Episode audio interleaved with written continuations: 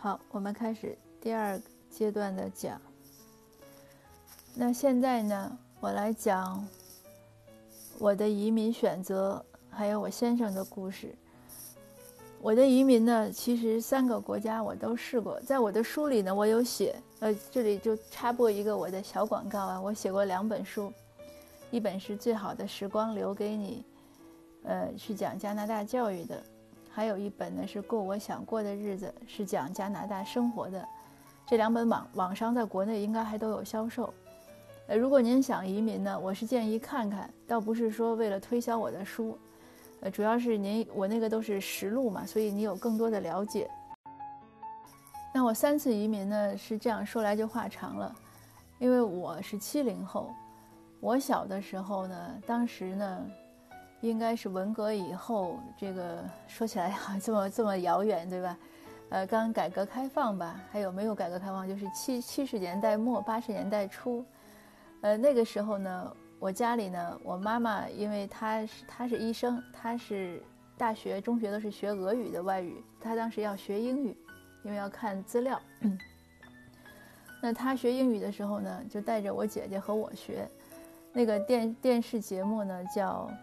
啊，Follow me，呃，我相信在座的可能所有的人，你们都很年轻，都应该不知道这回事儿，是 BBC 的，呃，那个 Follow me，我其实都记不得讲过什么，但现在想起来应该是很简单的那种英语教学节目，但是当时是非常的觉得着迷，就是那么小的时候呢，让我觉得，哎呀，原来外面有那样的一个世界，就是我知道，哎呀，玫瑰啊，巧克力啊，咖啡啊，巴黎呀。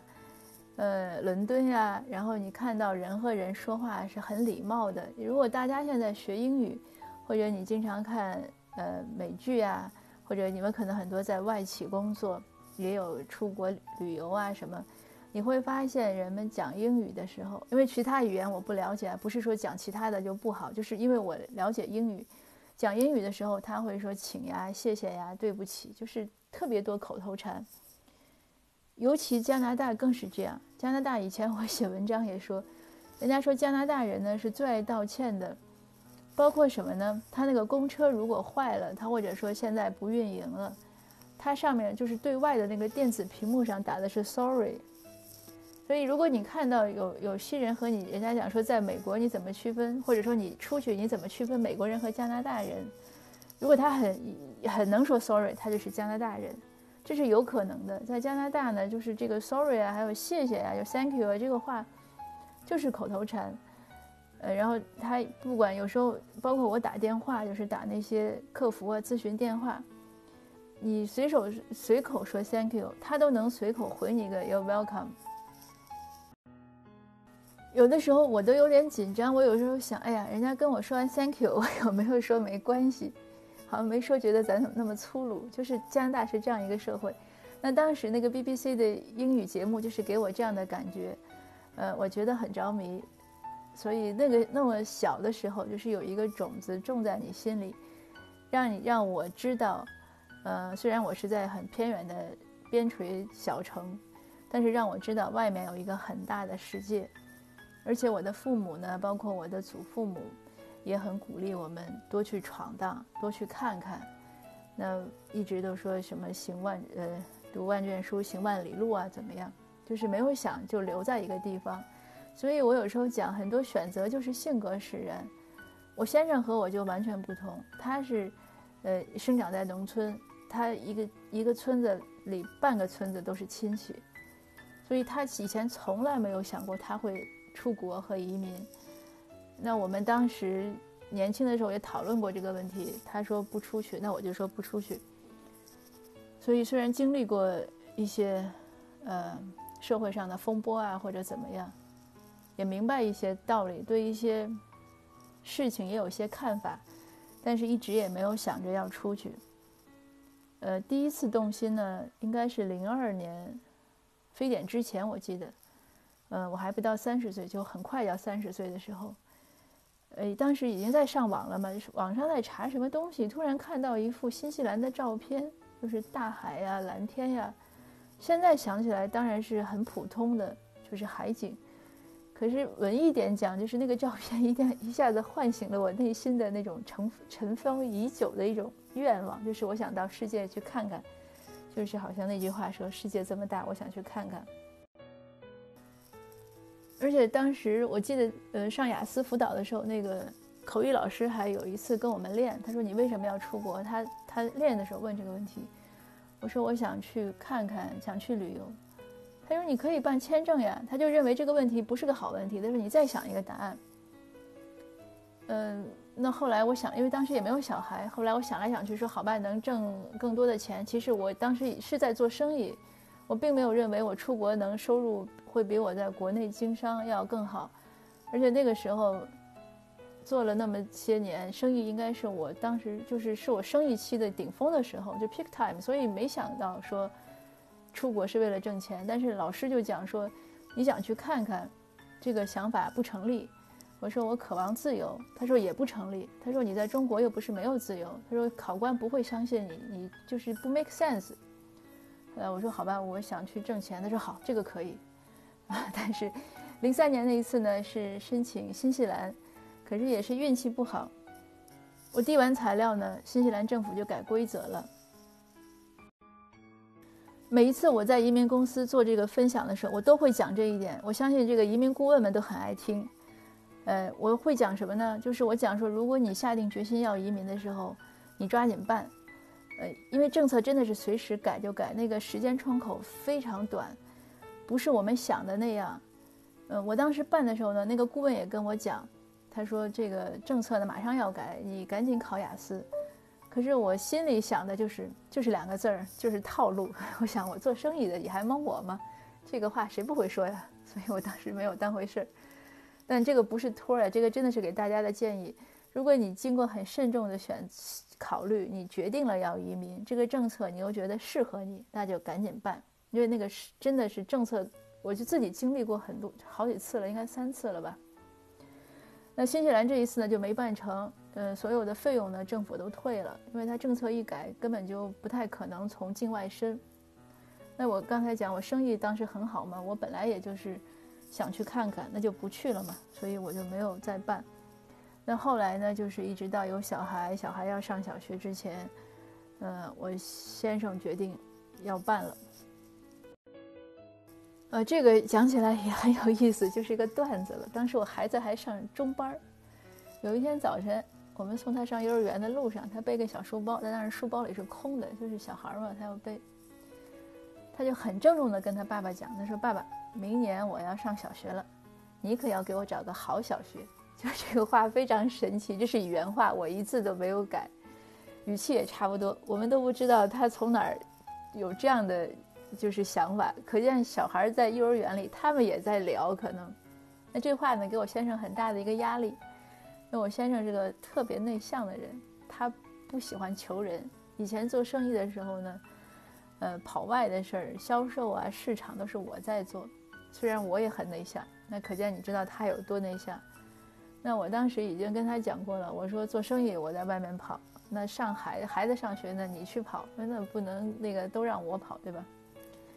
那这个事儿给他很大的压力。后来过了几天，他问我，他说：“你老说的那个移民出去之后要不要择校？”我说不要，他说好吧，你去办吧，不要麻烦我。这也是他的原话。所以 很多年以后，每次我跟他讲这个话呢，他都不承认。不过这是事实，那我也可以理解嘛。那有时候其实，如果你让我讲励志讲座或者认知讲座或者家庭的讲座，这是个很好的例子，就是一个家庭呢，就是一个 team，大家各尽所能。嗯，谁也别怨谁，谁也别就是赖谁。你谁能做多少就做多少。比如说在移民这个事儿上，是我挑的头，我想移民，呃，我又英语要比他好，而且关键是我刚才有讲，我从小就渴望这个，而对他呢是完全陌生的。他非常传统的一个人呢，他传统到什么程度呢？他连美剧这些他都不看的，他是他像老夫子一样的，他是只看。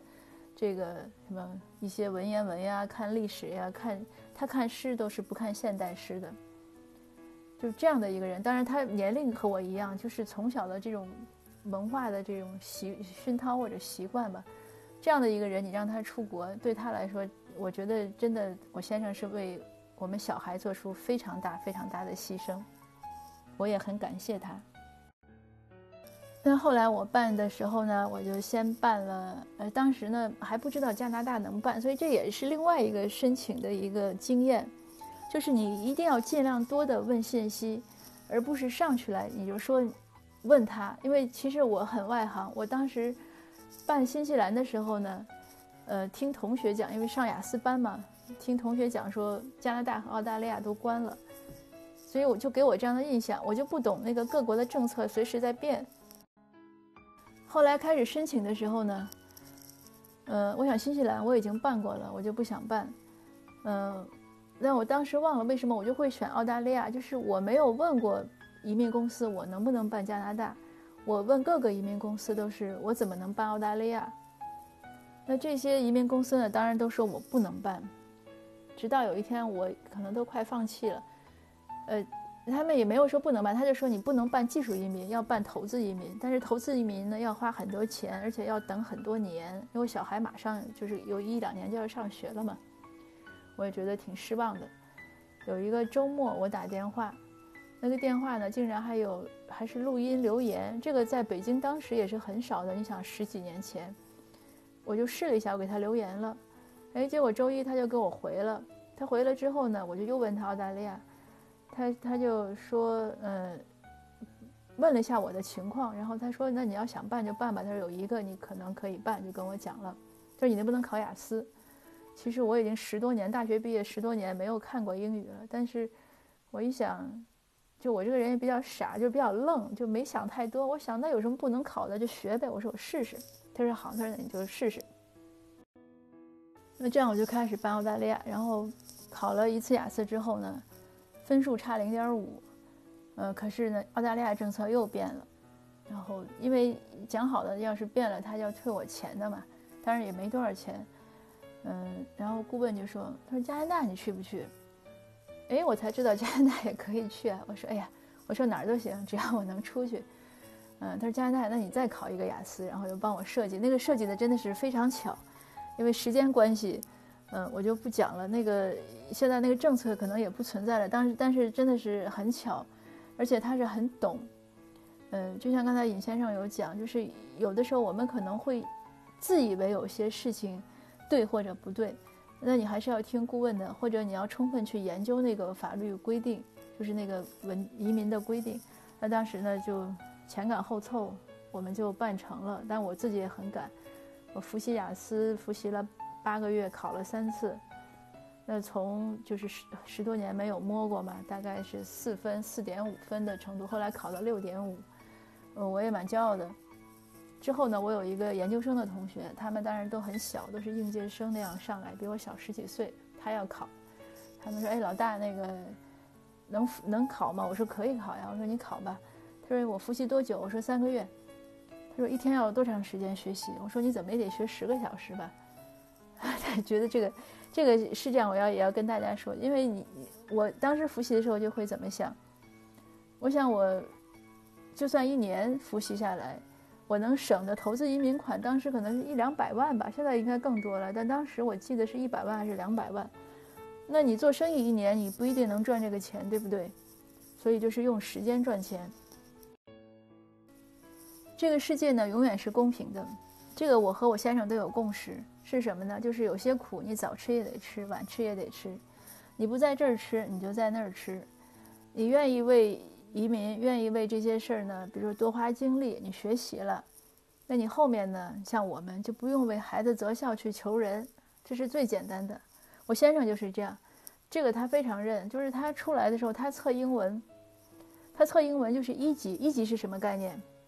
你只要认识字母表，你就是一级。我们当时一块儿去测英文，我测了半个小时，出来一看，他已经在那儿坐着等我了。哎，我说你怎么这么快？他说那个我什么都不会答，人家就让我出来了。他很了不起，他上这边因为都有给移民的免费英语课，他上那个免费英语课上了四年，而且上的都是晚上的班，因为白天嘛，他想要接送孩子呀，要照顾带孩子上课外班呀，嗯，所以他上的都是晚上的班，一周是两次还是三次？不管刮风下雨，这边冬天的时候天气也很差的，他大概只请过一次病假，剩下全部都在上课。后来一直上到四级还是五级，呃，基本上可以能听懂或者大概他知道。我经常用他的例子给一些英语不会的人励志呀。我们来的第一年，呃，当时大家都说许个愿吧，因为当呃我当时第一年在写博士论文啊，我说我今年希望能写完博士论文。那我小孩说什么？我先生说什么？你们知道吗？我先生说，我希望到今年年底我能自己开车出去，不用你妈妈 跟着我陪我出去。他就是这样的，因为刚开始他真的是不会。他说我他完，所以刚开始我们两个出去，包括买菜都是一起出去。为什么？因为我当时驾照还没有考下来，他呢英语不会，就是互相 互相搭伴儿。那确实没有到第一年结束，就差不多十月份的时候，从他六月份开始上英语，十月份的时候就没什么问题了。因为他讲的说，至少警察拦下我来，比如说我犯规啊什么的，警察跟我说什么，我大概能懂。他你看他都是这样的水平，他都过来了，所以我觉得英文不是个特别大的问题。当然他没有出去上班了，但是生活中呢，呃是可以的。